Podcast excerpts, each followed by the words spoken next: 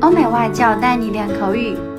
本节目由雅思官方合作机构英语同桌 FM 原创出品。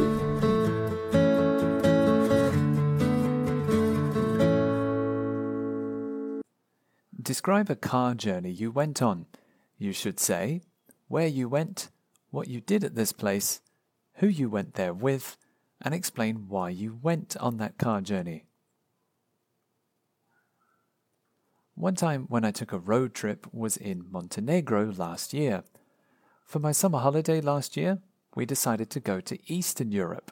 I'd never been there before, but I had seen lots of pictures of the beautiful mountains in a place called Kotor.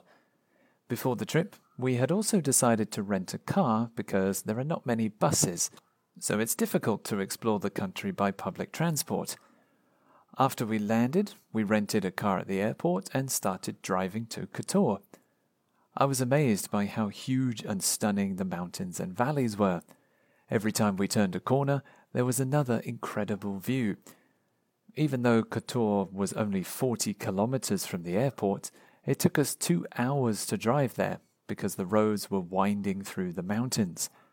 We realized it was much better than taking a bus because the buses were very slow. Also, the roads were very narrow. We even saw a huge tour bus scratch another car. We felt lucky that it wasn't our rental car. We also stopped at a cafe in the mountains to drink coffee and take some pictures of the amazing views. In Kotor, the main challenge was parking because it's a very small place, but it was the best way to explore the amazing lakes and mountain roads.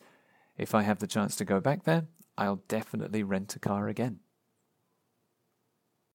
OK，今天的 Part Two 口语话题到此结束。